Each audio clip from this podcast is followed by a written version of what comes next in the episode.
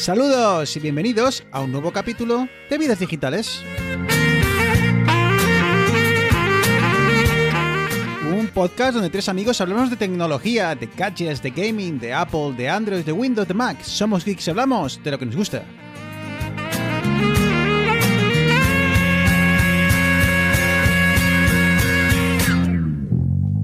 No te bajas Muy buenas, capítulo 65, bienvenidos a Vidas Digitales. No te bajas. Pues eh, estamos de vuelta y estamos de vuelta tras eh, dos semanas o un poco más en el que ha habido, vamos, una cantidad de noticias que no sabemos por dónde empezar. Así el sudor y allí flotar juntos los dos. Aunque para que luego no me riñan, tengo que empezar por donde tengo que empezar. Arturo, muy buenas. Buenas, ¿qué tal chicos? Lo primero las presentaciones, que si no luego me lo echas en cara. No, no, no, está bien, está bien. Eneas, muy buenas. Muy buenas, chavales. Pues eh, eso, eh, lo que decía, chicos, la de noticias que tenemos por delante, o sea, tenemos este, este blog de notas donde vamos acumulando noticias durante, durante la semana para, bueno, para decidir qué, qué- sobre qué charlamos en el, en el capítulo. Y no os podéis quejar, ¿eh? La de. La, o sea, desde empresas dejándose una millonada, novedades en sistemas operativos, eh, cookies, eh, cosas de hardware. De verdad, eh, no sé ni por dónde empezar. Mira, va a salir el sol, la noche aún pide. Pero bueno, eh, vamos a ser fieles al, al guion. Pero, pero, pero, pero, antes, antes, que no quiero que se me olvide, antes de, de nada, eh, un par de cosillas. Una, tenemos nuevo canal de YouTube. Twitch no, pero YouTube sí. Eneas, ¿qué tienes que decir a eso? Yo, ya, ya, es que. A ver, Ya no sabe cómo tenemos, hacerlo. tenemos Esto es, nuevo como, esto es como cuando tenías que estudiar en casa y decías, voy a ordenar la habitación, o voy a merendar por vigésimo cuarta vez. Pues menos Twitch, tío, ya. ¿Qué es lo siguiente? Un OnlyFans. Bueno, si tienes algo que enseñar. Yo, bueno, de momento me conformo con YouTube. A ver, un canal de YouTube muy modesto donde de momento lo que hacemos es eh, ir lanzando los capítulos. No sé si haremos algún eh, contenido exclusivo en, en YouTube o lo que sea, pero bueno, de momento una cosa muy modesta. Pero oye, eh, el objetivo realmente de, de hacerlo es... pues ganar visibilidad. Así que si nos ayudáis eh, suscribiéndoos o compartiéndolo en, vuestros con vuestros colegas, pues os lo agradecemos, de verdad, porque eh, nos encantaría que seguir creciendo un poco como podcast. Y bueno, son, son cosillas que hacemos para, para eso, para, para ganar visibilidad. Y para ganar visibilidad también nos encantaría que nos dejaseis alguna reseña. Eh, ya sabéis que en Apple Podcast eh, podéis dejar eh, vuestros comentarios. Hace poco nos han dejado una que la voy a buscar porque me ha molado mucho. Eh, la busco y luego la comento, a ver si me da tiempo. Eh, y también ahora Spotify eh, permite dejar puntuación, permite dejar estrellitas. Así que, bueno, por favor, eh, si usáis eh, las aplicaciones de Apple, eh, pues dejadnos vuestra reseña. Podéis simplemente dejar una puntuación de estrellitas. Si no, podéis incluso añadir un, comentario, que os lo agradeceríamos mucho. Y en Spotify, eh, buscadlo porque ya, ya se puede dejar, eh, pues eso, una puntuación. Tardáis 5 segundos y eso nos ayuda mucho a que, bueno, pues a que los algoritmos eh, nos encuentren y, no- y se lo recomienden a, a otras Y nos eh, hace felices, personas. que también es importante. Y nos hacen felices, que como sí, totalmente, porque a ver si, bueno, luego os interrumpo y os, y os leo la reseña, pero la verdad es que me ha molado mucho. Eh, al lío, vamos al, vamos al, al guion y empezar con la primera de las noticias. Una primera noticia que en sí tampoco es una noticia que, bueno, que tenga mayor trascendencia, pero que sí nos va a dar pie para, para charlar un poco, chicos. Porque Uber ha eliminado su aplicación para Apple Watch. Y es la no es la primera eh, ni va a ser la última. Eh, estamos viendo como más y más empresas están eh, eliminando esa aplicación del, del dispositivo de, bueno, de, de muñeca de Apple. Si no recuerdo mal, Evernote fue una de las primeras. Google Maps en su día la, la puso, o sea, la lanzó, la quitó, volvió. Y ahora, ahora es Uber. Arturo, yo no sé cómo, cómo interactúas tú con tu, con tu teléfono, con tu, perdón, con tu teléfono, con tu, con tu reloj. Eh, ¿Haces un uso, como digamos así, proactivo? Eh, acudes al reloj para, pues bueno, para, yo qué sé, para mirar eh, el tiempo o intentas mandar mensajes desde él o es un uso quizá más como si fuese un, visor, un visor de notificaciones, un visor de saber cómo, bueno, pues el tema de la salud, de los círculos, eh, si te llega un mensaje. ¿Qué, uso haces tú uh, habitualmente de tu teléfono? De tu teléfono, perdón, de tu reloj. Pues la verdad es que muy sencillo. De hecho, estaba, mirando qué aplicaciones de terceros tengo instaladas y tengo instalado Telegram, AutoSleep y la del App Store. Bueno, no es de terceros, pero la del Apple Store. Eh, y no tengo más. Pero eh, yo diría que mi uso es, al final, en las esferas. Tengo varias, varias esferas configuradas y, bueno, según vaya a mirar una información u otra, eh, que normalmente lo que miro, aparte de notificaciones, que eso, eso sí, eh, cuando yo voy, digamos, a mirarlo, no es porque me haya son, no es porque haya sentido la vibración ni de una notificación. Es que normalmente los círculos, muchas veces los miro para ver cómo, cómo voy durante el día y ya está. Y luego lo utilizo, pues eso, como salgo a correr solo con el Apple Watch, pues eso, pues para iniciar el entrenamiento, para, eh, para empezar a reproducir el podcast que, o la música que, vaya a escuchar. Lo hago desde el reloj, pero muy, muy poquito más. Y ya te digo, y de aplicaciones de terceros, o incluso lo que, lo que estamos diciendo de entrar a las aplicaciones, te diría que música, podcast, lo de los círculos y el entreno. Y bueno, y el tiempo, porque a veces en el widget no veo lo que quiero, y, bueno, no, las complicaciones se llaman, las complicaciones no veo lo que quiero, y entro para ver un poco más detalle del tiempo. Pero eso es todo. Desde el punto de vista de, del desarrollador, intentando un poco, bueno, pues entender eh, por qué eh, estas, eh, bueno, pues grandes, grandes eh, empresas están retirando las, las aplicaciones. Eh, desde el punto de vista del desarrollo, Arturo, es muy complejo desarrollar un apéndice de tu app principal para que sea utilizado en el Apple Watch. ¿Ves, ¿Crees que esa dificultad o esa, esas complica esa complicación extra puede ser la causa de que las empresas estén eliminando esas aplicaciones? Eh, no, yo creo que no, y mucho menos una empresa pues como esta última que acaba de salir, como Uber. O sea, no, no es complicado, lo que pasa es que sí que es una pata, digamos, más a mantener. O sea, tienes que estar atento a cuando haya actualizaciones, comprobar que, que siga funcionando la aplicación, meterlo en tus procesos de QA, meterlo en, un montón de sitios que eso obviamente te lleva tiempo más que cero, pero no es porque sea muy difícil, sino porque yo creo que el tiempo que te lleva o el esfuerzo que te lleva no compensa con la utilización. Me imagino que estas empresas eh, pues tendrán sus, métricas de, de uso de, de, la aplicación, tanto en el Watch como en la como en el propio en el propio iPhone y estarán viendo que es que nadie utiliza la, aplicación desde el, desde el Watch. Y aparte porque la mayoría de la gente eso pues para ver las notificaciones pero luego ya entras a ver la información en, en el móvil. Eneas, eh, tú no tienes el, el, Apple Watch, pero quizá muchas veces el, eh, te has echado para atrás a la hora de, de, animarte a comprarlo, quizá por este tipo de incertidumbre sobre el uso. Eh, lánzate cuando quieras, ¿eh? que si no te he preguntado es porque, bueno, pues porque no, no eres no, no. Eh, usuario de ello, pero sin, sin, problema. No, no, yo estoy con, con lo que comenta Arturo sobre todo. O sea, mi pareja lo tiene, el, el Series 3, y bien es cierto que yo siempre he tenido como la, el, el, picorcito este que decimos siempre de cuando sale el iPhone, el Apple Watch nuevo, perdón, decir, venga, va, este año, este año me lo, este año me lo compro, este año me lo compro.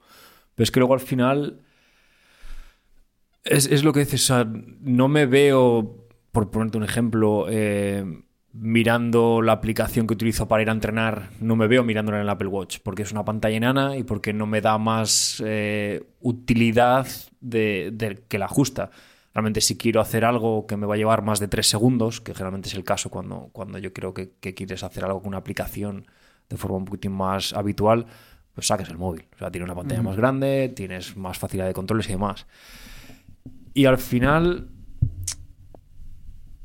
el concepto del Apple Watch en sí me gusta, o sea, lo, del, lo del tracking del deporte me parece súper interesante, creo que es también un, un, motivador muy claro para, para que la gente haga deporte y se, se mantenga activa.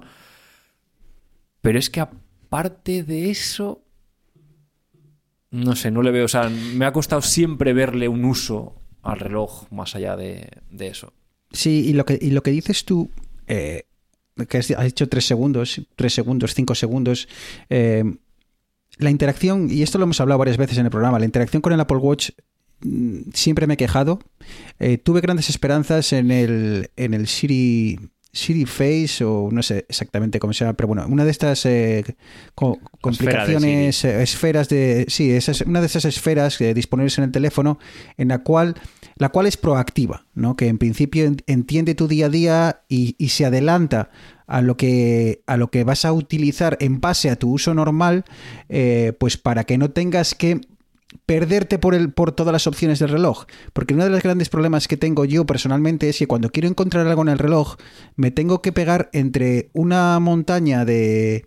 o un mar de puntitos, eh, cada uno correspondiente a cada aplicación, y, y al final es que tardo más en encontrarlo que en sacar el teléfono. Entonces, eso, sumado al hecho de que la aplicación que quieras o no más utilizamos en nuestro día a día, es el WhatsApp, por, eh, para bien o para mal, nuestros grupos de amigos, nuestra familia utiliza WhatsApp y el uso de WhatsApp en el, en el reloj es, es una es la perdición, es, una locura, porque como WhatsApp no ha sacado aplicación para como tal, pues no puedes consultar, eh, no puedes... eh, Simplemente puedes responder a notificaciones, pero en el momento que hay un grupo o en el que recibes varias notificaciones ya no sabes a qué estás respondiendo, no lo puedes leer bien y al final inconscientemente tiras al teléfono. Esto hace que yo creo que te olvides muchas veces de que puedes hacer cosas con el reloj y ya inconscientemente, co- al menos en mi caso, recibo notificación y tiro de teléfono. Eh, así que no sé, eh, no sé si es que las- eh, mi día a día no está enfocado hacia el Apple Watch, pero eh, Arturo, eh, yo coincido contigo. Eh, poco o casi nada interactúo con el Apple Watch más allá de el control remoto, de muchas veces de la televisión, Siri quizá, y el tiempo para ver un poco lo que se, lo que se nos viene encima, pero poco más. Yo, Bruno, una cosa que me sirvió de mucho primero es porque antes siempre instalaba todas las aplicaciones que me daba la opción, yo las instalaba por defecto. Al, al instalarla en el iPhone, pues te da la opción de instalarla si tiene la versión de Apple Watch y está claro que no merece la pena, pues ya os digo, ahora mismo tengo tres, aparte de las que ya te, te vienen por defecto. Y ojalá una de las cosas que pueda hacer Apple es que para la siguiente versión de WatchOS te deje eliminar las predefinidas, porque lo que decía Bruno, eh, en ese mar de, aplicaciones, pues muchas veces es complicado encontrar el icono de la que quieres. Yo he cambiado también a la vista de lista eh, para ver las aplicaciones en vez de esa burbuja de esas burbujas que te ponen como los iconos y mucho mejor. ¿eh? La verdad es que encuentro las cosas eh, o la aplicación que, quiero mucho más rápido. Y luego lo que de lo que decía Neas, yo creo que es distinto lo de que no tenga sentido la mayoría de aplicaciones no tengan que tenemos en el iPhone no tiene sentido llevarlas al, al Apple Watch, pero sí que creo que el dispositivo tiene mucho sentido. Primero para todo esto del tracking. De hecho, lo que le falta al Apple Watch no son aplicaciones. Lo que le falta al Apple Watch y lo que le pido yo, y yo creo que mucha gente le pide, son más sensores. Que Apple mejore las, las métricas que te da, los consejos que te da en base a esos datos que, que está obteniendo. Porque sí que tiene sentido para esto del tracking y para estas interacciones eh, pequeñas, como por ejemplo haciendo deporte. Eh, yo voy corriendo y obviamente sacar el móvil para ver cuánto llevo, cuántos kilómetros llevo, pues joder, eh, giro un poco la muñeca y enseguida veo eh, cómo voy, muevo un poco, muevo a otra pantalla, paro el podcast o elijo otro rápidamente. Cosas de esas, eh, pues yo creo que, que no se podrían hacer de otra manera que no fuera con, con un Apple Watch. Eso te lo compro. Y, y esta era otra cosa que yo quería comentar. A mí una cosa que me llamó mucho la atención es que ahora me están saliendo en, en YouTube, me están saliendo muchos anuncios de, del Apple Watch en el que te sale el mensaje este que dice el usuario de este Apple Watch ha tenido una caída fuerte y no está respondiendo. Latitud no sé qué, altitud no sé cuánto. Dice eh, John, John Wilford se cayó en el bosque de no sé dónde y gracias al Apple Watch... bla. Bueno, a lo que voy. Yo no sé si Apple se está dando cuenta de que el, digamos, el pitch que tenía para vender el Apple Watch a en un principio de todas tus apps en tu muñeca, bla, bla, bla, bla, que realmente no acaba de funcionar. Y no sé si coincidirías conmigo que las últimas tres versiones más o menos del hardware y del sistema operativo están haciendo muchísimo hincapié en todo el tema de lo que tú dices, Arturo, de movimiento, fitness, tema de tracking de salud. Eh, se comenta desde hace un montón que si el, medidor de oxígeno, que si los medidores de glucosa, que en teoría se supone que Apple está intentando buscar la manera de introducirlos. Eh, yo creo y me parecería una, una estrategia bastante acertada que el tema de las aplicaciones como un dispositivo app-based, véase como un, como un iPhone, quedas un poquitín regado más a segundo plano y el Apple Watch pasas a ser un dispositivo más de, de lifestyle en el sentido de salud, de controlar tu salud, de, llevar un, acceso rápido a podcasts, a cosas estas que tú dices, pero más enfocado hacia algo, pues eso, de deporte, de... de... Tío, a todo el mundo nos encantan las métricas. Entonces, saber tu oxígeno en sangre, tu ritmo Somos cardíaco, tu no sé qué, tu, tu, ritmo circodiano con el sueño. Entonces, yo no sé si están dando mucho, muchos pasos hacia un futuro en el que el Apple Watch sea algo más de ese estilo, algo más diferente a lo que nosotros nos conocemos ahora. Pues yo creo, Eneas, que precisamente lo que tú dices es hacia, hacia donde está yendo Apple. Sí, sí, por eso, por eso lo digo. creo que, que, el, que el ¿Os acordáis que empezó, el, el, reloj empezó siendo un artículo de, de moda?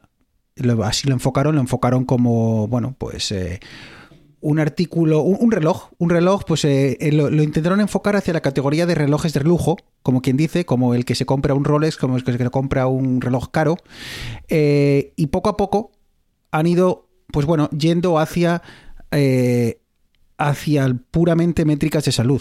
¿Qué pasa? Que ya estamos un poco estancados en cuanto a la utilidad de esas métricas. Quiero decir, eh, para el uso del día a día, eh, las métricas que están añadiendo, los sensores que están añadiendo, no aportan grandes novedades, más porque hasta hace, desde el principio ya teníamos el tema de la salud, el tema del sueño, quieras o no, con aplicaciones de terceros también las teníamos, eh, y pero creo que hacia allá van. Personalmente, si alguien me pregunta, y cuando alguien me pregunta, el Apple Watch tiene, creo que únicamente sentido si haces deporte, básicamente, creo. O si estás en movilidad mucho tiempo.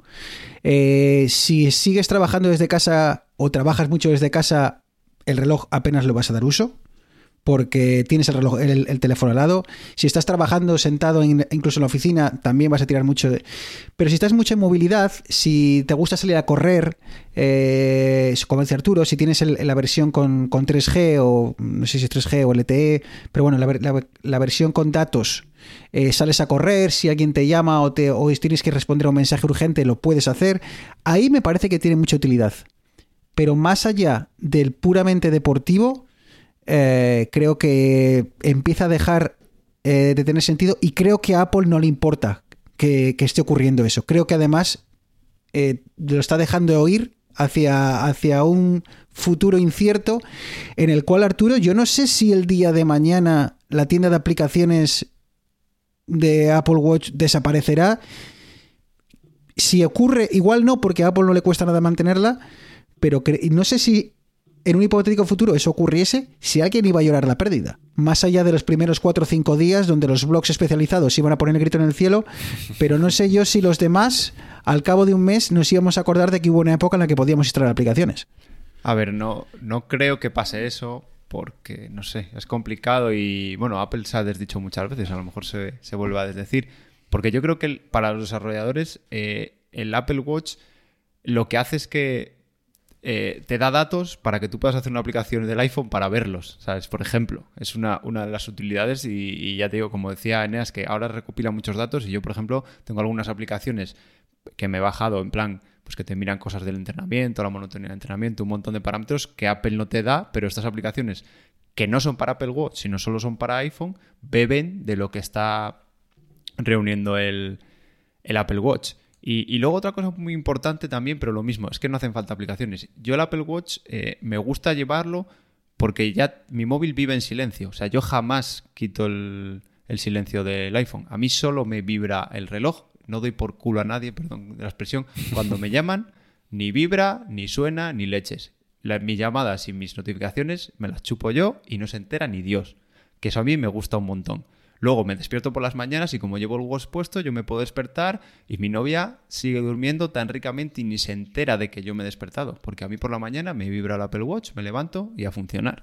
A ¿Qué mí es tiempos eso, aquellos? a mí eso, sinceramente, vivir en un mundo sin el puñetero ruido del móvil, a mí eso me, me da paz, ¿sabes? Me vibra la en la muñeca un, un- un reloj, en minimizar las notificaciones, pero es que ya no es un teléfono sonando y hasta que no lo cojas sigue sonando, no, no. El Apple Watch vibra, si no quiero coger la llamada, lo tapo y se acabó. ¿Cómo, ¿Cómo gestionas tú el tema, o cómo gestionáis vosotros el tema de la batería? Porque uno de los, uno de los grandes peros que siempre le he puesto yo al Apple Watch es la autonomía. Porque que es más o menos un día de uso normal. Quiero decir, lo cargáis por la mañana, lo cargáis al mediodía, antes de dormir un rato. Yo eso, yo ahora que lo llevo, o sea, antes era por la noche y ya está, pero ahora que lo llevo, que lo llevo para dormir también, pues lo suelo cargar eh, después de comer, el rato que estoy trabajando, después de comer lo, lo pongo a cargar hasta que llega al 100 y luego a lo mejor por la noche si estoy leyendo en la cama antes de dormirme lo pongo otro poco a cargar y a lo mejor por las mañanas también, pues a lo mejor si me quedo un poco moneando haciendo el Wordle del día con el móvil o algo, pues lo pongo otros 10 minutillos a, a cargar y, y ya. Pero bueno, más o menos en, en momentos así puntuales, pero nunca se me llega a quedar sin batería. O sea, yo es que nunca lo he visto a menos del 15%, porque siempre aprovecho cuando voy a estar un rato parado, pum. Como tengo tres o cuatro cargadores por casa, pues lo enchufo y ya está. Has dicho que haces el. eh, Cuando dices el- Wordle, no lo haces en el Apple Watch, ¿no? No me no, claro, claro. Ah, pensé que, es, es- que pensé que había una aplicación rara, tío, que lo hacías y dicho, hostia, esto igual ahora tengo, tiene más sentido llevar el... Pero es que, es que es, sí, es, es, es, es complejo. No sé, yo no sé, no sé cómo... En cuanto a la batería de Eneas, tengo que decir que mi Apple Watch Series 4, es que estaba aquí un poco entretenido porque estaba viendo cuándo fue lanzado. Hostia, el, el Series 4 fue lanzado el 2018, ¿vale? Hace tres Cuatro- años, vamos camino de cuatro años. Eh, y yo no es estoy seguro de que dura menos que antes. Eh, no, no tengo la- no sé si se puede ver el- la, el- la capacidad de la batería Sí, como se sí, puede sí, hacer en también tiene... se puede, a ver, yo lo comprobaré. Pero no te creas que tengo una sensación de que después de tres años eh, el reloj prácticamente que me dura mitad del día. Yo creo que siguiendo el mismo proceso de cargarlo una vez al día, eh, me sigue durando, pues eso, esas, esas eh, 20 horas o necesarias para, bueno, para, bueno, 20 horas, 18 horas diarias para, para cubrir el día, ¿no? Sigo sin tener una rutina clara de cuándo cargarlo y como sigo trabajando desde casa, muchas veces me olvido de que lo necesito, pero ya te digo, eh, para un uso deportivo, para pagar, me resulta súper cómodo pagar desde el reloj, eh, sobre todo en verano, cuando sales a hacer recaos y vas pues con un pantalón corto que no te apetece llevar el teléfono para hacer cuatro, comprar cuatro cosas, eh, ahí, ahí me encanta. Eh, y bueno, no sé hacia dónde iremos, chicos. Eh, creo que las aplicaciones van a quedar en un segundo plano y así, y así está, porque yo creo que es el uso de. El, el- el usuario lo está empujando a que quede en un segundo plano y, y acabaremos pues prácticamente utilizando las, las de fábrica. Eh, Arturo, antes de, rematar, antes de terminar, Sí, sí, era un último punto muy rápido. Yo creo que muchas veces también pasa que pre- precisamente por tener el Apple Watch puesto pasas bastante más del móvil y lo bueno del Apple Watch es que es un dispositivo que es cuando te vibra o cuando pasa algo es cuando lo miras. No es como el móvil que lo tienes ahí y muchas veces voy a mirar si tengo notificaciones. Ah, no tengo notificaciones. Va, pero ya abro Facebook, abro Instagram y ya me pongo a monear un rato. Pero, Arturo, ¿tú tienes todas, tus todas notificaciones en el reloj? Porque yo es al contrario. Yo en el reloj tengo una- el número de notificaciones muy limitado porque si no me, me genera bastante ansiedad. Eh, si todos los, eh, bueno, no tengo los grupos, pero bueno, si todas las notificaciones que recibo en principio en el teléfono eh, me estuviese vibrando el, me, me provocase una vibración en, el- en la muñeca, me generaría bastante ansiedad. Ah, no, Eh, y por eso lo tengo- bastante limitado. Tengo todas muy, o sea, muy filtradas que van a la, ¿cómo se llama? Lo de las, no sé cómo se llama esto, lo del resumen programado. O sea, me suenan muy poquitas notificaciones y además luego también estoy jugando todo el rato con, con lo de los, los modos de concentración. O sea, yo voy a comer un día normal de curro y tengo el modo tiempo libre que, vamos, solo me puede molestar mi madre y mi novia. O sea, y ya. Por eso lo tengo controlado. Sí, a ver, si no, lo, si no tomas tu tiempo en, si no inviertes tu tiempo en, en configurar las notificaciones y demás, sí que el tener en el Apple Watch te puede resultar muy, muy pesado. Una de las uti- utilidades eh, eh, que ha ganado el Apple Watch en los últimos años ha sido el tema de la mascarilla. Eh, una de las ventajas que tenía era que, si portabas el, Apple Watch contigo y el teléfono detectaba que llevabas una mascarilla, eh, pues te permitía desbloquear el teléfono eh, sin la necesidad de que tengas toda la cara destapada. Estoy hablando de teléfonos con el, Face ID, el reconocimiento facial, ¿vale? ¿Qué pasa? Que se aproxima una nueva versión de iOS, del sistema operativo de Apple, que va a ser el 15.4. Que chicos, ha sido lanzado hace, o la beta ha sido lanzado hace 48 horas o 24 horas y no dejan de salir novedades bastante interesantes eh, que, me hace, que me sorprende que sea una versión 15.4, que es que casi podría ser una versión 16 de todas esas pequeñas novedades de las que la gente está diciendo, hostia, lo que se viene. Bueno, la versión de de pri- esas- las versiones de primavera que les llaman a estas de, de Apple ah, suelen venir cargaditas. O sea, a veces venían con servicios como Apple Music, como la televisión también vino en primavera. Sí, sí que tienen ahí unas Pues, eh, sorpresas. Comentamos por encima esas sorpresas que se vienen, Arturo. El primero de ellos hace, hace referencia a la, a la mascarilla. Parece que 15.4 va a venir con una función que no sé si va a ser aplicable a todos los teléfonos con reconocimiento facial, pero que al menos sí te va a permitir desbloquear el teléfono sin, cuando tienes la mascarilla sin la necesidad de tener el reloj en tu, en tu muñeca. Sí, efectivamente. eh, está, va a ser soportado solo de a partir del iPhone 12 y, y superiores, ¿vale? Los anteriores. ¿Y eso tiene, fuera. tiene alguna explicación? ¿Sabes tú el detalles técnicos si el Face ID es diferente entre el 11 y el 12? Porque a bote pronto yo no recuerdo que Apple anunciase ninguna mejora de Face ID. Sí recuerdo que en el Touch ID, en el sensor de huellas de teléfono a teléfono, eh, del 7 al 8 o del 6 al 7, sí hubo mejoras que te permitían desbloquearlo más rápido. Pero yo no recuerdo eh, que, haya diferencias en el Face ID. Que no lo recuerde no quiere decir que no exista, quizá exista y, y no me he enterado de ello. Pero me ha sonado así cuando me lo has dicho, como un poco a Apple diciendo, pues a partir del 12 por mis eh, estos morenos. Mm, Yo creo que si no, o sea, si no es eso, si no es el propio, los propios sensores, digamos, es el motor neuronal. O sea, probablemente Sí, el lo, estoy, motor estoy viendo, neuronal lo que estoy viendo en la página, en la página oficial de Apple. Pone que parte del motor neuronal de los chips A11, A12, A12X, A13 tal, tal, es para la parte del mapa de profundidad, imagen infrarroja y demás. Por eso Pues- probablemente Ah, sea eso o que sea, con que los por ahí, otros, por ahí. con No los tiene potencia suficiente no como para potencia computar el- suficiente. sí. Porque a ver, lo que, lo que han hecho básicamente es que en lugar de intentar reconocerte toda la cara, van a fijarse solo en la parte de, de los ojos. O sea, en Pero la- tendrá no te que hacerlo de una forma mascarilla. más detallada, entiendo, ¿no? Porque por lo que he leído, ¿eh? Mm, Creo que es un poquitín más lento. La resolución es la misma. Claro, o sea, el mapa de resolución es la puntos que es hay. el mismo.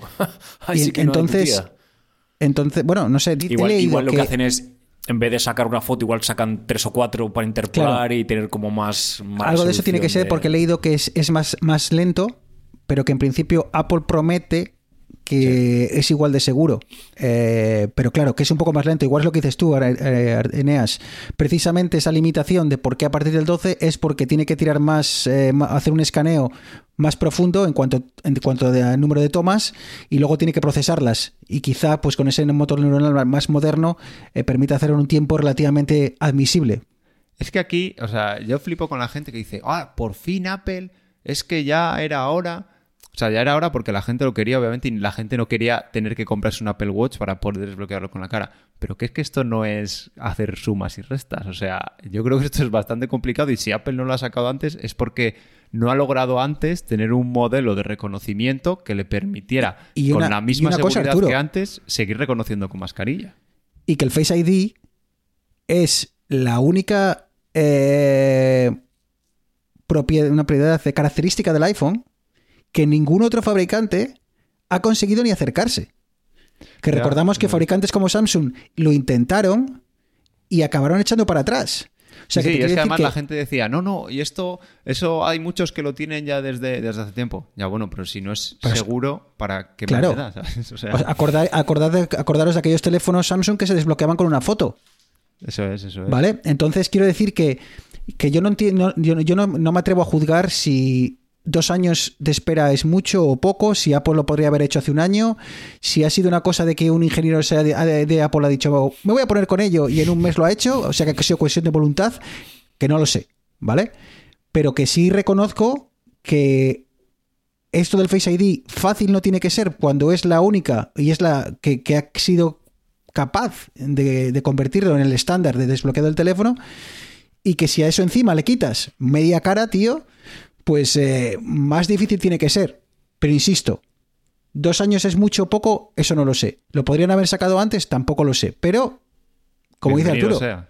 bienvenido sea, ¿no? Y no sé si queréis comentar algo más de esto, igual quizá cuando lo probemos. Eh, veo que también Vosotros, va a funcionar. porque yo tengo un iPhone 10 ese. O sea, Ah, yo es estoy verdad. fuera de, de- Eh, eh. del market. Chicos, el otro día, ahora que os veo con gafas, el otro día me he puesto con mascarilla y gafas porque estaba haciendo bricolaje en casa y, y me protegí bien antes de, de liarla. El Cristo que de, de- de empañamiento de gafas que se me montó en un momento, tío. ¿Cómo sobreviví? ¿Cómo lleváis dos años sobreviviendo? ¿No os chocáis contra las cosas cuando andáis? Ye- a- a- ¿Perforáis la mascarilla para respirar? ¿Cómo lo hacéis? Me sentí, me sentí imbécil, tío. Suele pasar solo cuando cambias como de frío a Sí, calor. Y yo desde que no se hace... A mí me pasaba por las mañanas cuando sacaba el perro, cuando había que llevar mascarilla siempre por la calle. Eso, eso era horrible. O también pasaba al entrar en algún sitio. También de repente vienes del frío y entras. Pero yo... bah, Pero yo- con la propia respiración nos pasa. Sí. Igual era por el tipo de gafa de, seguridad que tenía puestas, estas de plástico y tal, que me entraba. Tío, es que aquello era. No podía, no podía mirar. Yo estoy probando ahora lentillas y, joder, el primer día que me puse la mascarilla con lentillas fue como de, Dios mío, esto es lo que siente la gente normal. o sea que no es cosa mía solo, ¿no? Sino no, que es un problema. sí, es habitual, es un sí, problema real. Eh, y ya dejamos a- eh, casi del el Apple de lado, pero antes de nada, otra de esas novedades, Arturo, es una cosa un poco extraña porque creo que nadie se lo esperaba, pero de repente parece que ahora vas a poder hacer utilizar el, iPhone para hacer pagos con tarjeta y cuando digo esto es utilizarlo como casi como un TPV. Eh, ¿Qué es más o menos? Porque no sabemos muy bien de qué va esta historia, pero ¿qué es lo que ha salido publicado? Porque de verdad que esto sí que no me lo esperaba para nada. Sí, al final es eso, que Apple está trabajando en, bueno, en una tecnología, ¿no? Porque yo además, o sea, se supone que con cualquier iPhone que tenga el NFC, un chip NFC, que ya lo tiene, que es con el que, con el que haces pagos normales, pues al revés, que tú pongas tu, tu móvil y alguien acerque, acerque su, su otro iPhone o otra tarjeta y con tu, y con tu propio con tu propio móvil haga de lo que llamamos de toda la vida lo- los, TPUs estos de, de cobro. Antes, eh, de hecho, los que si, si habéis estado en un Apple Store eh, tienen precisamente ellos unos iPhone con un acople, ¿vale? Y yo también lo he visto en algunos otros sitios, pues eso, algo que se, que se enganchaba al iPhone y, y hacía la misma función, pero bueno, ahora parece que, que Apple está trabajando, creo que está asociado con, con otra empresa y están trabajando en, en que el propio iPhone pueda hacer esa función. Claro, esto Me luego tendrá imagino que ir asociado con un banco por detrás o algo, Exacto. porque no es... Y- Claro, No, tendrás pero- que tener la Apple Card, supongo. Exacto, yo creo que esto va a ser una cosa que se va a limitar a Estados Unidos, Claro, vale, Eneas. Eso iba a decir, que esto será porque para posiblemente- mercados solamente. La- yo creo que la lógica de todo esto de Apple, yo creo que va a ser, eh, vamos a hacer que los usuarios utilicen más Apple Car, de forma que los depósitos que recibas se depositen en tu cuenta de Apple Card y pues para forzar ese uso, ¿no? Porque si recibes dinero tendrás que usarlo. Si lo usas te acostumbras y si te acostumbras te conviertes en un usuario habitual de la... Yo creo que es Hostia, un giro por ahí. Si esto es un negocio que recibe los cobros con, con esto, no creo que le interese meterlo en una cuenta de Apple Car, que esto querrá meterlo en su. No, banco. pero, la- la- pero creo que puedes utilizarlo como crédito de, en, en el Apple Car y luego cuando pagues con tu Apple Car o uses ese dinero que has recibido. ¿Sabes? No creo, Sí, veo yo muy creo que el complicado. problema está ahí en, en que tienes que guardar y es el, es el problema. Lo mismo que, por ejemplo, no se pueden hacer, creo, lo de los pagos. Sacar una vez lo de Apple Pay se llama. Bueno, no, Apple Pay es todo. Pero no me acuerdo cómo se llamaba. Que, que Sí, tú podías el- hacer el como dinero- transferencias eso, sí, entre, entre amigos. Y luego lo debieron quitar porque hay alguna movida de que no pueden retener el dinero si no son banco. Ahí hay algo, algo que no, que no controlan y por eso lo quitaron. Porque yo cuando leí esta noticia dije, ah, qué bien, así podemos hacer pagos entre la gente. Digo, pero para hacer pagos entre la gente, lo suyo es mandarlo por iMessage o, yo qué sé, o por, otra manera, pero que no tengas que estar físicamente allí. Yo creo que esto es más, pues eso, para autónomos o, gente que va bueno, la gente que ahora lleva un TPV, yo qué sé, pues la gente de Uber. O sea, la gente de Uber a lo mejor puede llevar el, propio, el propio iPhone y, y le vas pagando, le vas pagando ahí. Veremos, veremos cómo avanza. Yo creo que, como digo, que no va a ser una cosa que veamos en el resto de- del mundo más allá de Estados Unidos, eh, pero va a estar interesante. Eh, veremos, veremos a ver cómo va el tema. Eh, chicos, eh, a ver, a ver, a ver. Uf, uf, eh, es que yo creo que ya tenemos que empezar a quitar cosas del guion. Eh, PCI 6.0, Eneas. ¿Qué demonios es esto? ¿Por qué lo hacéis tan complicado, tío? Tío, ¿Para qué sacáis nuevos estándares? tío, hay que avanzar. Pero, pero no ha salido hace poco el PCI 5. Pero hay Eh, algo ya, hay algo ahora mismo que se venda con PCI 5. en- Pero, están eh, empezando, Eneas, no, es, es- es que esto yo, es- yo de esto no tengo ni idea, pero me suena que PCI 5 acaba de salir relativamente hace poco y ya me estáis hablando de PCI 6. Sí. Bueno, ¿O sí. no? a ver.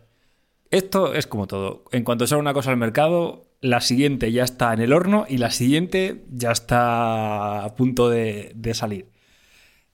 A ver, no han sacado productos PCI Express 6.0, lo único que han hecho es establecer el estándar de lo que será el PCI Express 6.0. Básicamente han definido eh, velocidades y demás, demás, demás.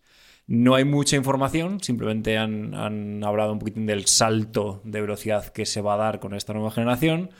Eh, pasamos de 128 gigabits por segundo en el PCI Express 5.0, que es, digamos, la punta de lanza de la tecnología que hay ahora mismo, a los 256 gigabits por segundo en lo que será la, la generación eh, sexta. Para ponernos un poquitín en contexto, ahora mismo lo que está, digamos, de forma más ampliamente establecida en el mercado de, de la electrónica de consumo es el, es el PCI Express Gen 4, es la última, digamos, eh, tecnología mainstream que ha salido. Para que veáis un poquitín cómo se utiliza, ninguna de las tarjetas gráficas de última generación tiene ventaja ninguna utilizar Gen 4 sobre Gen 3. Porque no hace, no dan, no dan, o sea, la velocidad que dan no, no, no, no hay, no hay ve- ventaja alguna. En cambio, O sea que, sí, que, que aunque tengas una placa, base, una placa base que tenga Gen 4, tú te compras, consigues eh, uno de estos eh, unicornios eh, que son las tarjetas gráficas actuales que nadie encuentra, la consigues y la, y la, y la tubería, que vamos, voy a utilizar una, tubo una gordo. eh, el tubo gordo, que me imagino que un tubo gordo que sería 4 y un tubo de menor diámetro que sería 3, eh, instalas las nuevas tarjetas gráficas y ni siquiera llegan a saturar ese, ese tubo semigordo que era la, generación, la tercera generación. Hubo bastante, bastante tema con esto cuando, cuando salió el estándar y algunos vídeos que vi de gente que hacían comparaciones, si hay, si hay diferencias, son mínimas, son, son residuales. En lo que sí que hay diferencia, y esto es uno de, las, de, las, de los usos que más están haciendo, es en los discos duros. Porque ya no, ya, nos, ya no tenemos solamente los discos duros SATA, con la interfaz este de creo que era 5 GB por segundo, sino que ahora ya tenemos discos duros basados en PCI Express. Eh, los NVMe, etcétera, etcétera, también eh, un poquito lo mismo que hace Apple con sus, con sus dispositivos. Y con estos, con estos discos duros sí que se utiliza todo el link PCI Express. Entonces son links, no son PCI Express por 16, que digamos sería el conector este grande de las tarjetas gráficas, sino que es un PCI Express por 4 y ya te digo, o sea, 1,5 gigas por segundo de transferencia o más. Hay, hay burradas que se están viendo por ahí que, que es, que es la leche. Entonces, bueno, esto para el usuario de a pie eh, nos va a dar un poquitín lo mismo, pero para uso más eh, empresarial o de alto rendimiento, pues bueno, eh, la tubería gorda se ha hecho un poquitín más gorda. Para, para hacernos una idea, estaba aquí investigando mientras lo contabas y parece que el estándar, el 5.0, fue anunciado allá por 2019. Y parece que hace apenas unos meses o unas semanas ha sido cuando Samsung ha sacado los primeros discos con PCI 5.0. O sea que se anunció en 2019 y en 2022, a comienzos de 2022, eh, es cuando se han apa- aparecido los primeros discos duros con ello. Entonces, vamos a asumir que año, año y medio, o quizá dos años, antes, Arturo, Eneas, antes de que veamos eh, discos duros que aprovechen o que exploten este, este nuevo protocolo. Sí, sí, totalmente. Al, al final, tú piensas que cuanto más rápido van las cosas, más complicado es. O sea, porque estos son estándares, esto está en papel y si se definen unos estándares eléctricos y demás, pero esto hay que fabricarlo. Y que estamos hablando de cosas que van muy rápido. Y líneas de datos que van a 256 gigas por segundo en, longitud. Eso son antenas radiantes y es, es un pequeño cristaco. Eh, con las DDRs ha pasado lo mismo. Hemos estado con DDR3 tropotocientos años, salieron las DDR4 desde hace no sé cuánto llevarán, como 6, 7 años, y ahora están saliendo las DDR5 también, doblan velocidad, doblan ancho de banda, pero son tecnologías que cuanto más rápido van las cosas, más complicado es hacer que todo esté bien ecualizado, que todo funcione bien. Entonces, bueno, eh, sí, al menos yo diría que uno o dos años como poco. Yo tengo dos preguntas. La primera, eh, ¿esto es retrocompatible? O Sí. sea, yo me compro una placa del 5 y puedo enchufarle cosas del, Sí, sí, sí, sí. Esto del al 4 final- y del 6. Exacto. No, si te compras una del 5, vas a poder enchufar del 5, del 4, del 3 y del 2. Y, Ah, vale. Y del 1. No le puedo enchufar Pero- una, una tarjeta gráfica que soporte 6 porque no me va a A ver, funcionar. esto se puede, se puede hacer, pero lo que haces es forzar eh, a que trabaje a un modo más, más lento. Es decir, tú tienes una tarjeta PCI Express Gen 5, le enchufas una placa Gen 4 y decir, vale, vale, yo soy Gen 5, tú eres Gen 4, voy a funcionar a Gen 4. O sea, no vas a poder eh, utilizar el, el máximo rendimiento. Sí, está claro. Vale, vale. Y la otra es, ¿Apple utiliza estas cosas en sus ordenadores? Claro, sí, ¿Estos sí, sí. estándares? Sí, sí, sí. ¿no? Claro, esto es, esto, es, esto es el estándar PCI Express. Esto es eh, Product ag- Agnostic, básicamente. Al final. eh, Bueno, salvo los- cuando hace cosas lo de esto de la memoria unificada. Bueno, pero, esas eh, movidas. Claro, pero la memoria unificada. Eh, escucha, es. ¿El PCI Express funciona con los nuevos M1 y M leches en Yo vinagre? diría que sí. No sé dónde narices lo. Porque... Vale, vale, que, que no, tampoco tiene mayor trascendencia, pero me acuerdo que cuando estábamos divagando sobre el futuro de los M1, M2 y demás, era cómo iban a, a ser capaces de, de... Si algún día iban a ser capaces de, a través de PCI Express, enchufar una tarjeta gráfica. ¿Te acordáis que, que divagábamos sobre ese tema? Así que quizá lo podemos contestar en el próximo episodio, Neas, de- porque no, no vamos a, a cuñadear. Es la única regla que tenemos puesta en el... No, no, no. si lo están mirando ahora. Bueno, yo creo que sí. O sea, el- el- al final. El USB y todos estos van sobre PCI Express. O sea, el USB 3.0 Thunderbolt es una extensión del PCI Express. O sea, al final, de una forma u otra, tiene PCI Express dentro. Eh, Eneas, eh, tú sabes que siempre has sido el enviado especial al Mobile World Congress, eh, que siempre que nos ha llegado la acreditación no hemos tenido problema en, eh, pues hombre, dártela a ti y que fueses, ¿no? En, en, Que en vayas allá a comer gratis porque somos VIP y Sí. todo eso, ¿sabes? Saludases en nuestro nombre. Sí, hombre, claro. Tenía ahí el, el cuartuco oscuro para las reuniones. al- Claro, claro. Sí. Pero eh, tengo la sensación que el Mobile World Congress se está convirtiendo en el Fitur de las, eh, de las grandes eh, conferencias eh, tecnológicas. Eh, para la gente que nos escucha, eh, que no, que no, eh, vive en España, eh, Fitur es ese evento que hace muchos, muchos años, hace 20 años o 30 años tenía sentido porque, bueno, pues ibas allí y mostrabas eh, las grandes, bueno, todo lo bonito de tu comunidad autónoma o incluso de tu país como España y venían grandes empresas del mundo del turismo y hoy en día se sigue haciendo, pero básicamente eh, pones ahí tu stand, dices que mi, comunidad autónoma es la mejor y los que te están escuchando son los que van de esa comunidad autónoma en, en representación de tal comunidad autónoma. O sea que es tú para, para los tuyos. Ningún sentido, Ya solo no se tiene debe sentido. pasar para- ni el rey, yo creo, por Fitur. No, posiblemente no. Eh, y entonces, eh, básica- Sus Majestades los Reyes eh, de España inauguran Fitur 2022. Eh, sí Pues mira, pues, pues van allí los reyes, saludan a todos, eh, la gente, se, los, los políticos se pegan una comilona y, y para casa. Resultado, eh, números rojos. Quiero decir, no creo que saques mucho de todo ello. Mobile World Congress. Esa gran conferencia tecnológica donde iban las grandes marcas, donde presentaban sus eh, nuevos terminales eh, móviles y que se eh, tenía lugar en Barcelona. El problema, Eneas, es que pasan los años y yo no sé si es el COVID, si es que empieza a dejar de tener sentido, pero parece que el Mobile World Congress cada día atrae a menos marcas. Cada día trae a menos marcas de las que hacen mucho ruido. Quiero decir, eh, yo las dos veces que he estado, eh, hostia, era, era brutal. El stand de Samsung era una burrada. El stand de Huawei era una burrada. Pero eso eran 3, 4, 5 stands grandes.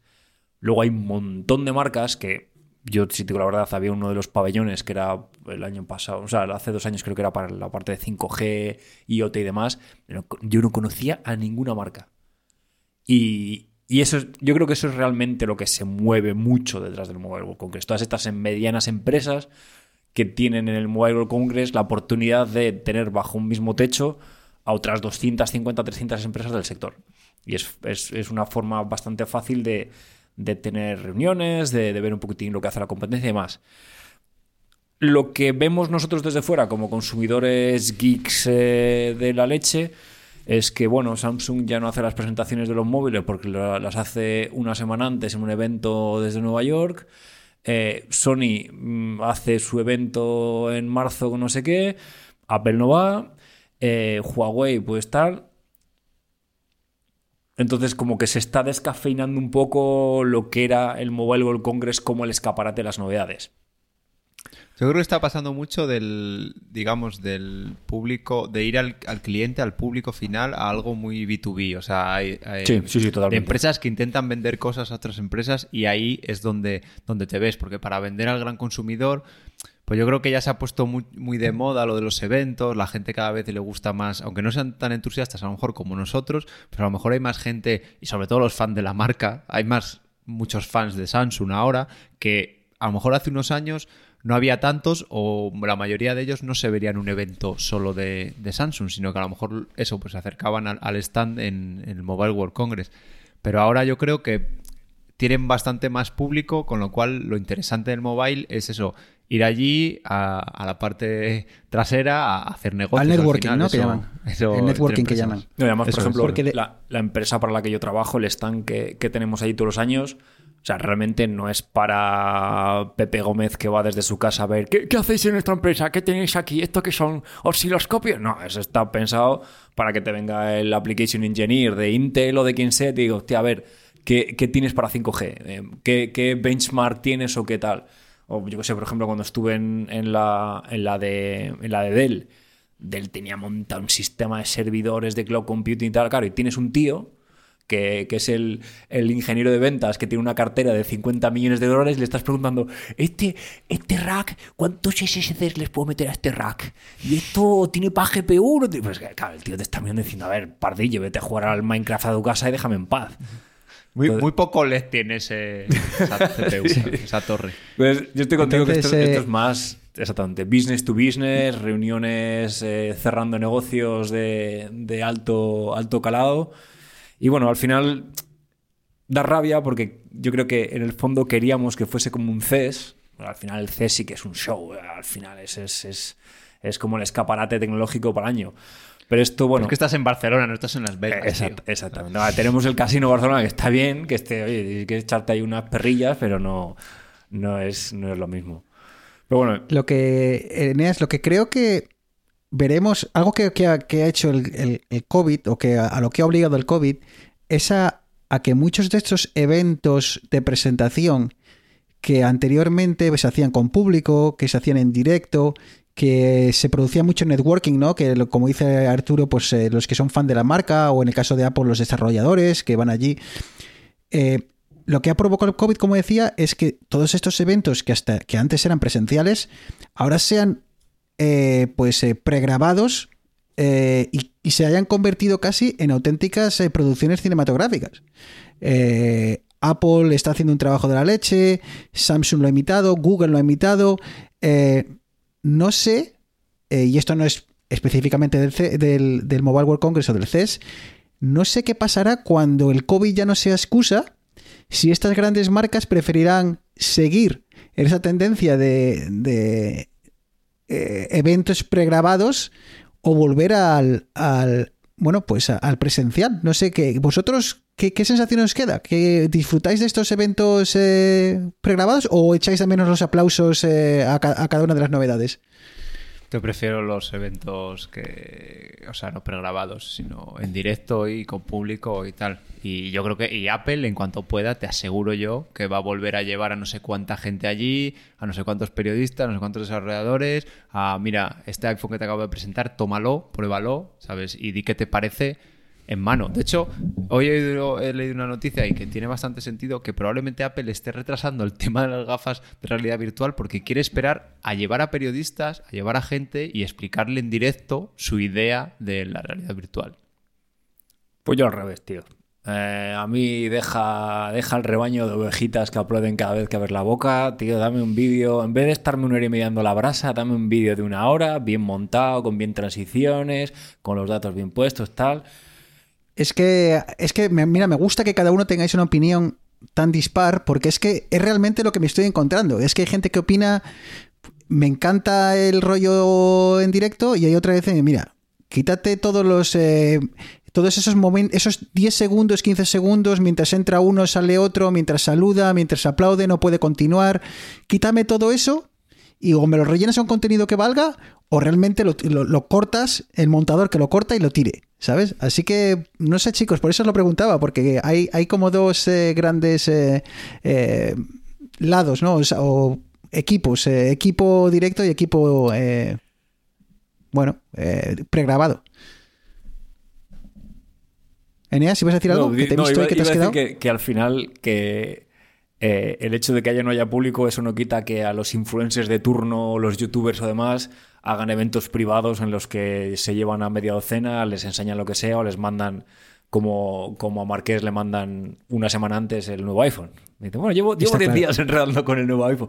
Sí, pero es- yo creo que... que- ahí, sobre todo las marcas, sí que les interesa, como dicen, ya no mandarles a no sé dónde a hacer un evento, sino enseñar las cosas en mano, ¿sabes? Ya, pero Arturo, tú sabes que Apple hubo alguna época en la que ha, creado, ha hecho un evento paralelo eh, en Europa, creo que en Reino Unido, Sí, si no Sí, me equivoco. Pero, no- pero también hace muchos briefings con, eh, O sea- con periodistas y demás, aparte de los eventos, ¿eh?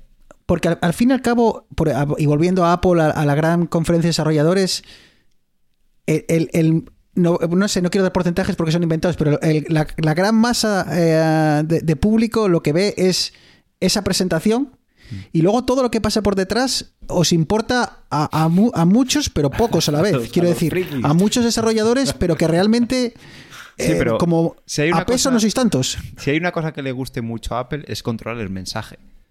Y, no, y mandándole un, un iPhone a casa a un periodista, no controlas el mensaje igual que si se lo estás enseñando tú en un sitio, ¿sabes? pero ya pero trayendo poniendo tres cuatro uno en Reino Unido otro en Alemania otro vamos a tener suerte otro en, la- en- en España no Eh, tres cuatro eventos paralelos donde van los desarrolladores de turno donde va Apple Esfera donde va Arturo y eh, va el tío de Eneas en Alemania y ta- sabes te quiero decir los cuatro o cinco cubres varios frentes y no tienes que mandar a toda la gente a California pero que Hombre, a ver, Que está- a mí sí que estamos hablando por hablar, ¿eh? de, que yo, de que yo pueda ir a algún evento de estos. O sea, yo por querer quiero ir a, allá a Cupertino, a, a la sede, pero bueno, si, si Pero la que- alternativa y tengo más opciones es que celebre pequeños eventos en varios sitios y me toque ir, pues mira, tú cuando cuando ya se permita ir tú nos lo dices a, a nosotros ponemos y bote. el dinero no va a ser problema La, Tú no la te preocupes. la prescripción ya es una pasta, ¿eh? Eh, para el que el dinero no es problema, y esto, esto lo he hecho adrede, pero es que me viene, que, que me he pintado, es para Microsoft. O sea, dinero no nos falta. Pero no sé si nos sobra, pero dinero nos falta, Eneas. Eh, Microsoft, eh, la moraleja es que sigue empeñada en darme la razón, sigue empeñada en, en dar más valor a su suscripción, a los usuarios de Xbox, a los usuarios de Windows. Se ha sacado la talegada y yo no sé si son 60 mil millones o 70 mil, eh, muchos ceros seguidos para comprarse otro estudio, uno de los estudios más grandes eh, de videojuegos de- del mundo o de la historia, yo qué coño sé, pero solo sé que se han dejado la pasta y que nuevos juegos que me suenan, lo cual quiere decir que son importantes, van a ser incluidos en mi suscripción. ¿Qué ha pasado, Eneas? Pues sí, Microsoft eh, se, ha marcado un Apple, o sea, debe ser que tenía ya tanto cash que ya la cartera le pesa demasiado, y se ha dejado 68.700 mi- o sea, ha tenido que parar porque es que pensaba que me estaba liando. 68.700 Te has mareado. millones de dólares. O sea, creo que nos faltan años de vida para contar todo el dinero este. Y Espérate a que el tema de las reviews cale entre el público de videos digitales y empiece... Y ha pasado por caja. ¿Y qué se ha comprado? Pues ha comprado la tercera mayor empresa de videojuegos que hay actualmente, que no es otra que Activision, Blizzard y King, que forman las tres eh, parte del- de la misma, digamos, el mismo conglomerado. ¿Quién era del Candy Crush, no? Correcto, exactamente, exactamente. Bien, me la sabía. Entonces, por hablar de las licencias de juegos que, que Microsoft se ha metido bajo el ala, pues estamos hablando de todos los Call of Duty, Warcraft, Candy Crush, Tony Hawk, Diablo, Overwatch, Spyro, Hearthstone, Guitar Hero, Crash Bandicoot y StarCraft, entre, entre algunos. Joder. Eh, Eneas, entonces, vale, como usuario, a priori, y voy a decir a priori, lo celebramos. ¿Vale? Usuarios ver, eh, lo celebramos. que la clave como usuario Pero es- déjame, déjame continuar, déjame continuar mi, mi argumentación, porque te, la voy a, te voy a dar a intentar hacer un poco la vuelta. ¿Tienes miedo a que este Microsoft eh, gran monstruo engullendo empresas, empresas, eh, pueda poner freno a esa competitividad que hasta hace un año existía entre estas, estas grandes empresas como, bueno, creo que es Activision, ¿cómo se llamaba la otra? Que no me acuerdo que compraron hace poco la de Bethesda. Bethesda, creo que Bethesda. Bethesda, Bethesda. Eh, ¿Crees que aglutinar esto bajo la misma, bajo, el paraguas de Microsoft, puede ser que, si bien a priori parezca una buena noticia, en el futuro eh, a los usuarios salgamos perdiendo porque no vamos a ver esas grandes sagas que pueden surgir de esa competitividad que antes existía? A ver, yo creo que como usuarios hay una, una pregunta ahora clave que es, eh, ¿me compro el pass básico o el premium de Xbox? Solo es eso, ¿no? Solo hay de esas dos opciones. No, a ver, no, ton- tonterías aparte. Eh, es, es un poco lo que, lo, que, lo que mucha gente decía, eh, que sí, que todo muy bien, pero claro, ¿qué pasa ahora? Porque, ¿qué pasa ahora? Porque, por ejemplo, eh, Crash Bandicoot y Spiro, que han sido, digamos, los caballos de batalla de Sony, exclusivos de Sony, durante muchos años, coño, ahora forman, ahora son de Microsoft. Eh, Call of Duty tenían muchas exclusivas en PlayStation, exclusivas temporales, exclusivas de mapas, ahora son de Microsoft. Claro, esto, los monopolios nunca son buenos. Que, una sola persona controle un porcentaje muy grande de la industria es, un problema. Claro, de la misma manera tampoco Microsoft va a, querer, perder dinero. O sea, no te vas a quitar a medio, mercado de gente que tiene PlayStation. No va a decir, no, no, ahora como, como esto es de Xbox, pues ya no, ya Call of Duty no está para Xbox. No creo que sea el caso. O sea, me sorprendería mucho si el caso eh, pasase a ser eh, Call of Duty exclusiva de Xbox. Sí que podrá ser. creo que, que de esto, que, que no es el caso hoy ni dentro de un año. Pero dentro de dos, yo creo que es que Microsoft, si no, porque lo hace. Yo creo que lo que va a hacer es ir quitando poco a poco terreno, ir ganando y mientras vaya subiendo su cuota de mercado, pues ir quitándole juegos a la, X, a la PlayStation y quedarse como la reina. Porque al final, a ver, hay otro. Ahora con los servicios en streaming hay como. como o sea, está como más abierto, pero las consolas de jugones al final son o Xbox o PlayStation. Y lo que ha hecho es dice, pues vamos a coger esto y vamos a ver si nos cargamos al otro monstruo. Sí y no. O sea, me refiero, sí sería eh, un posible momento, lo que pasa es que me parece demasiado. demasiado radical. A ver, que es que no va a ser de hoy para mañana. Y lo que dices tú, no quiere perder dinero, obviamente. Si de repente quitas un juego, eh, sabes, te quitas el- la mitad del público objetivo quitando un juego de, de PlayStation, imposible. Pero si los nuevos que van saliendo ya solo salen algunos para, e- para Xbox, te vas quitando no cosas. sé, es que Yo- todo yo- va a depender del tema de suscripciones. Yo creo que con las suscripciones siguen creciendo, a Microsoft le va a dar igual, le va a dar igual que es- los usuarios de PlayStation. La clave aquí es la suscripción. O sea, yo creo que los que salimos ganando somos los jugadores de PC. Porque es que, o sea, si ya el, el- el- el servicio de suscripción de Xbox ya era la hostia, porque es que, o sea, yo le pagué los tres meses por hacer la coña y creo que ya, o sea, ya son 5 euros al mes, no sé cuánto voy a pagar, que ya está. Ya está, porque es que Ah, Eneas, recuérdame que hablemos sobre hacer el upgrade, que creo que, Sí, que sí. todavía se puede hacer el Sí, chanchullo. porque eh, algo vi de poder hacerme premium durante tres meses por un pavo y medio, no sé qué historias. Eh, o sea, Hay, hay formas, hay formas de, de- Yo tengo 27 meses, el máximo que me daba. y pagué 4 duros, cuatro duros más. Así que hay formas, creo que hay formas todavía de hacerlo. Así que si te animas, eh, recuérdamelo. Perdona por el inciso. No, yo, yo lo, lo que creo es que esto es un, un puntazo para la gente que, que quiere comprarse los, los servicios de suscripción. A nivel de consolas, es que yo creo que igual van a tirar más en cuanto a mapas exclusivos para Xbox o modo exclusivo de tal. que no es poco, No, no, ¿eh? O este juego va a salir exclusividades temporales. Seis meses solamente en Xbox. Y a partir de los seis meses saldrá en, en- en PlayStation. Que te quiero decir que no es poco porque eh, es como cuando hablamos de, no, pero ¿quién se va a comprar skins para el tal juego? ¿No? ¿Quién se va a gastar dinero en... Hostia, el que dice eso es porque no tiene ni puñetera idea de, de cómo funciona el mundo de los videojuegos hoy en día. Y yo creo que hay, hay muchos jugadores que si tú les dices que, como dice Neas, que si quieres jugar este juego antes que nadie, o quiere decir, o durante los primeros seis meses desde su lanzamiento tienes que tener tal plataforma, va a haber muchos usuarios que van a coger la, Play- la PlayStation y la van a empaquetar y la van a poner en eBay al día siguiente. O sea que hay mucho fanatismo, hay, hay gente que realmente disfruta con esos videojuegos y ya solo sea un mapa. El poder jugar a este mapa que este otro no puede, o tener estos personajes o estos skins que aquí sí y aquí no. Y eso ya va a hacer una, una gran diferencia. Así que, va- Eneas, A ver, y- estoy totalmente de acuerdo contigo. Esto, en, esto es de diciembre, del 23 de diciembre de- del año pasado, 2021. PlayStation 5 había vendido unas 16 millones de unidades y Xbox Series X y Series S unos 10. Claro, O sea, que estamos hablando... No, muchas más plays. Claro, Ah, pues es que no. Sí, estamos sí, sí, hablando la- de, que la de que hay PlayStation- una cantidad de jugadores con, con PlayStation 5 que la hostia. Pero porque es pero- más fácil pero escucha- de conseguir o porque realmente la gente por, lo por-? No, pero- porque el jugador de PlayStation, y yo me considero un jugador de PlayStation toda la vida, Es como el jugador de FIFA y el jugador de era- Pro, tío. Yo tuve la Play 1, tuve la Play 2, tuve la Play 3, tuve la Por Play cierto, 4 luego podíamos hablar del FIFA un minuto. y nunca me planteé pasarme a Xbox. Sí, y me pasa, que me pasa con mi hermana, tío, que no es jugón, no es jugona, ¿vale?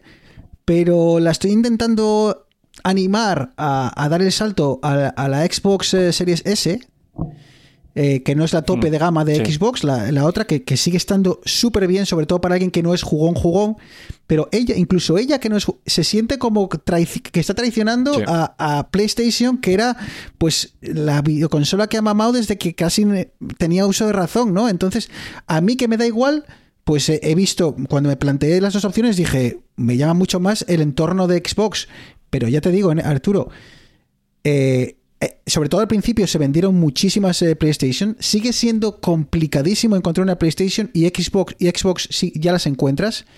Pero en ellas tengo que decir que creo que vi unos números del mes de diciembre en Estados Unidos solo, solo en Estados Unidos, y el volumen de, Xbox vendidas, eh, vamos, sobrepasaba por mucho, mucho, mucho, mucho, mucho el de, el de PlayStation. Así que parece que igual, al menos en Norteamérica, Sí, y es que- está empezando. Yo creo a... que PlayStation es más Europa. Europa y, y Japón es más Y, PlayStation. y Asia, sí. De todas maneras, otro, Sí, sí. otro punto claro. A ver, Sony.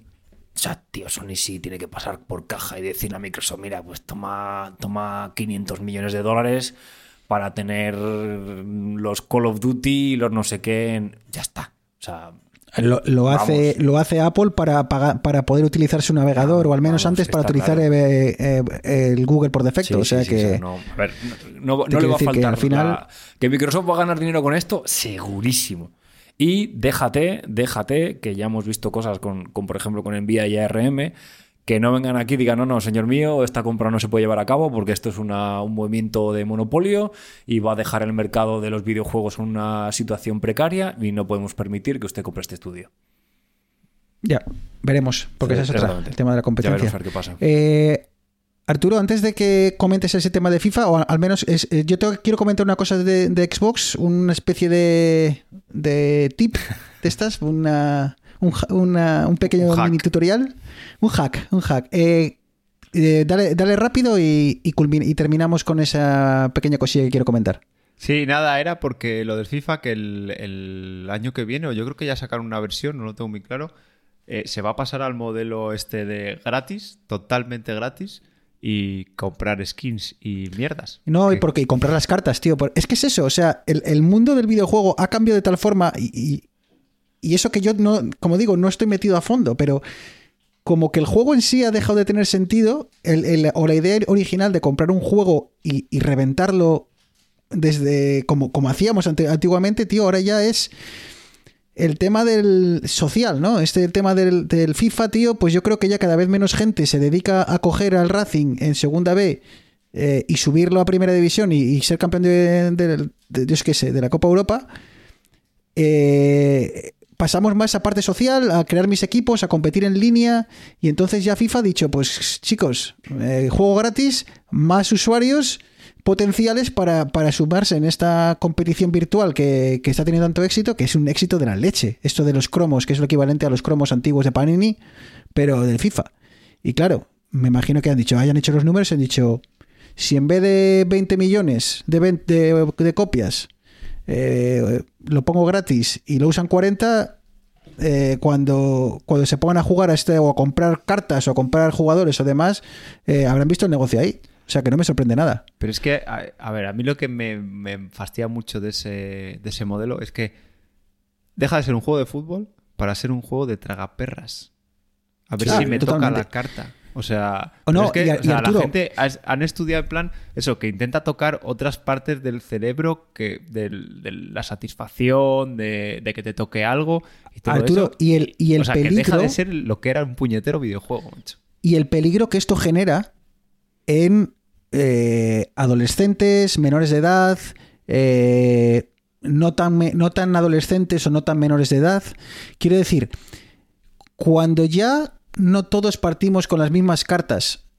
Y el tener más posibilidades de ganar depende de que te toque una carta, de que compres una carta, eh, de esa suerte ficticia que tenemos que creer que lo que nos llega de es todo aleatorio, pero puede no serlo, puede que, que te hayas comprado una tengas versión premium, seas jugador premium, tengas una suscripción y te llegue mejor jugador.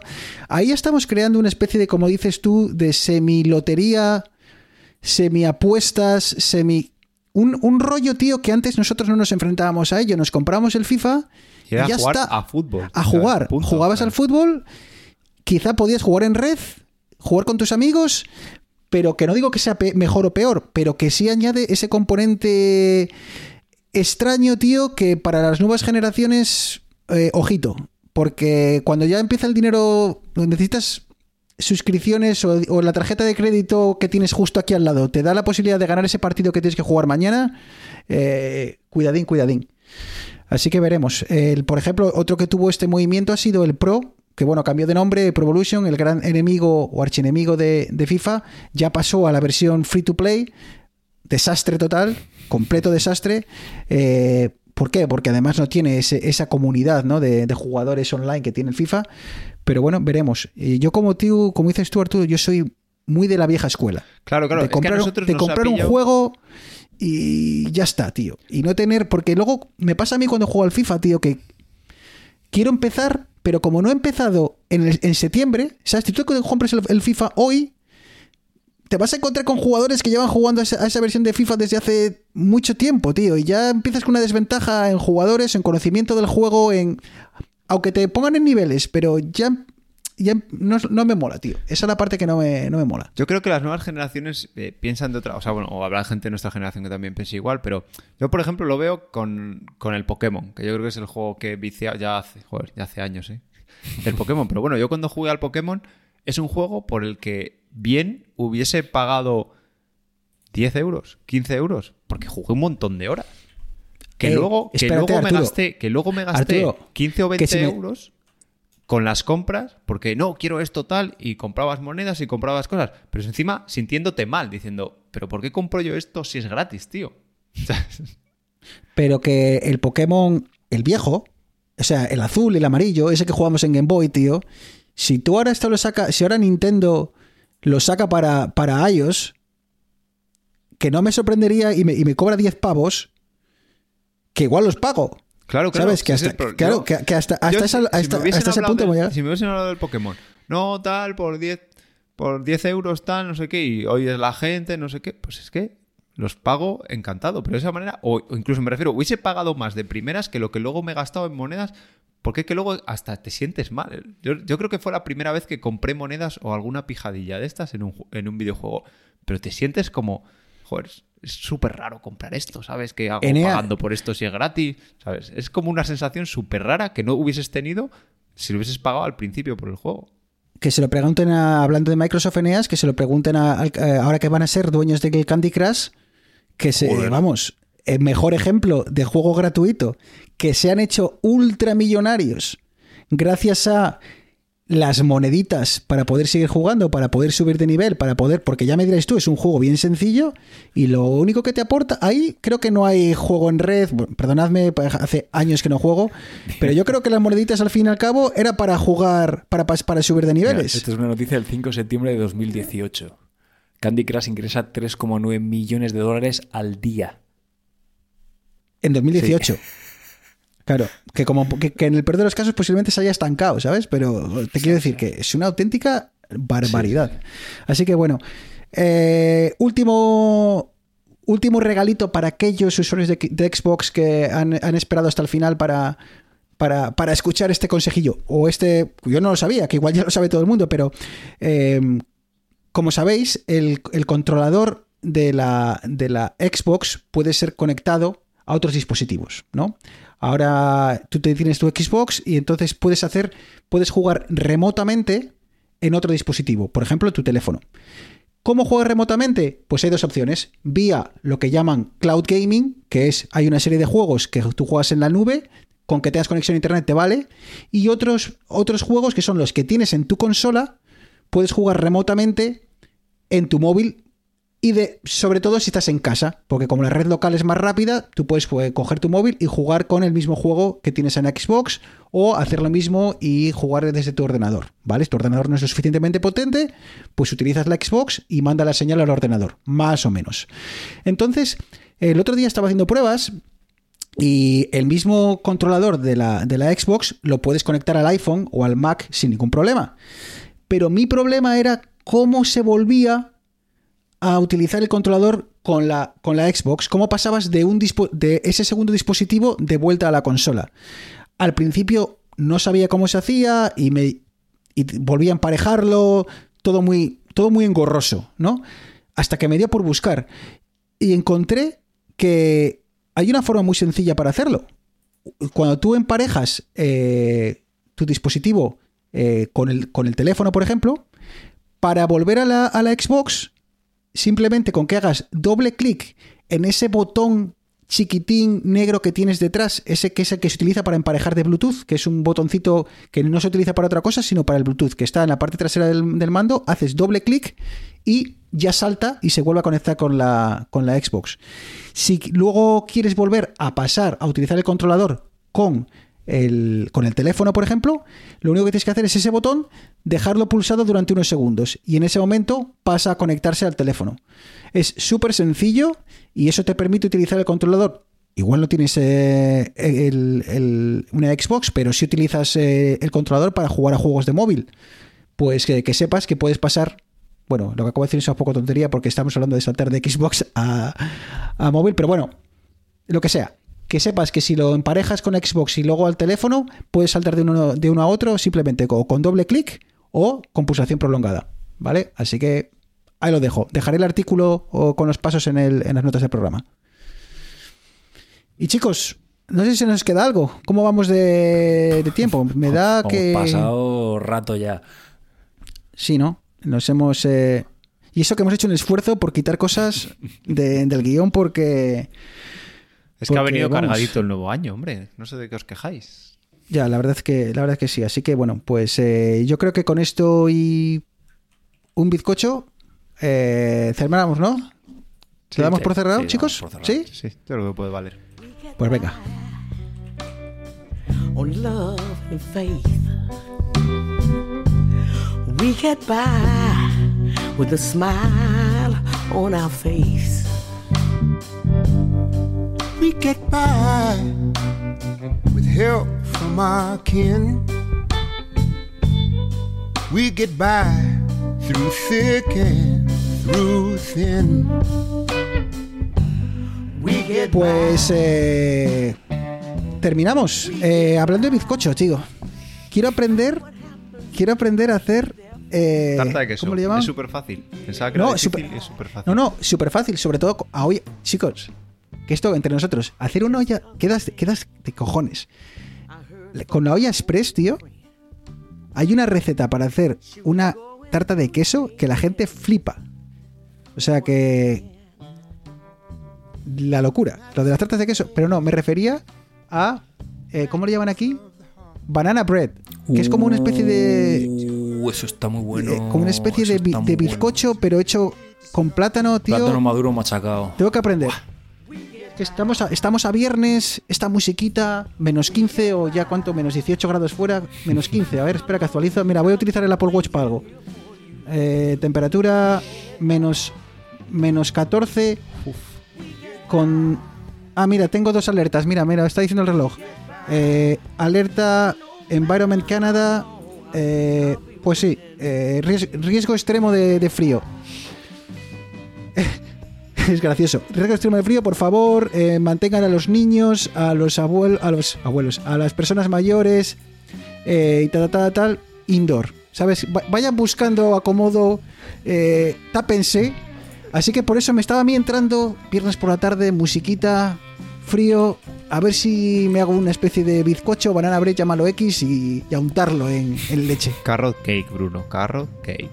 Carrot cake sí, pero el carrot cake es diferente. Eso tira más, tiende más a la tarta tradicional. Esto es más la que como bizcocho, el bizcocho clásico. No, no, para untar. Este invita más al untar, ¿sabes? El carrot cake, del cual soy muy fan, eh, es más como para cumpleaños.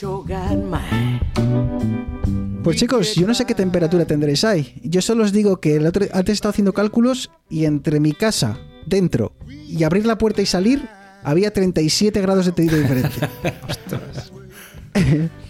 así que bueno, aún así, que sepáis que estáis invitados a venir, eh, podéis cuando queráis. ¿eh? Y a mantenernos indoor. Podemos jugar al Monopoly, a la Xbox, probar juegos. Eneas ya conoce las mieles de Canadá en verano, pero Eneas, si quieres venir a, di- a disfrutar del invierno, invitado estás. Oye, si me llevas a esquiar, Bueno, Ontario no es el mejor sitio para esquiar, pero si tú vienes, yo, yo te llevo. Un abrazo, un Eneas. abrazo, chicos.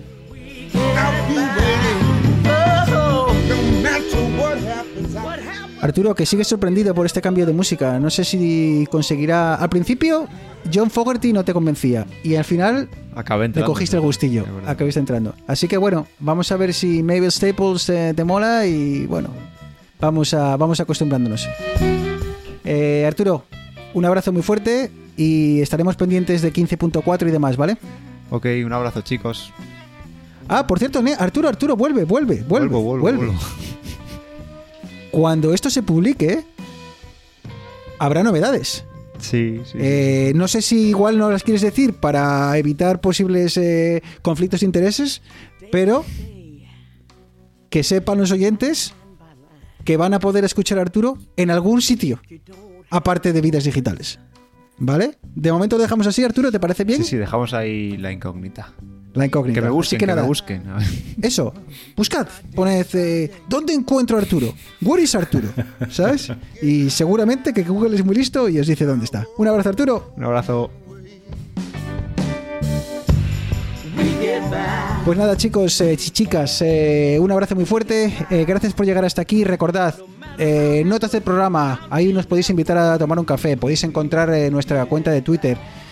Por favor, reseñas, ¿vale? Vamos a ver si durante las próximas semanas damos un empujón al tema de las reseñas y, conseguimos darnos a conocer un poquito más. Se me ha, con todo este lío que hemos tenido de noticias, el tiempo corriendo, se me ha olvidado mirar la reseña, pero prometo que para el próximo día leeré esa última reseña que, que tanta ilusión nos ha hecho. Un abrazo muy fuerte y volvemos creo que en 15 días. Chao, chao.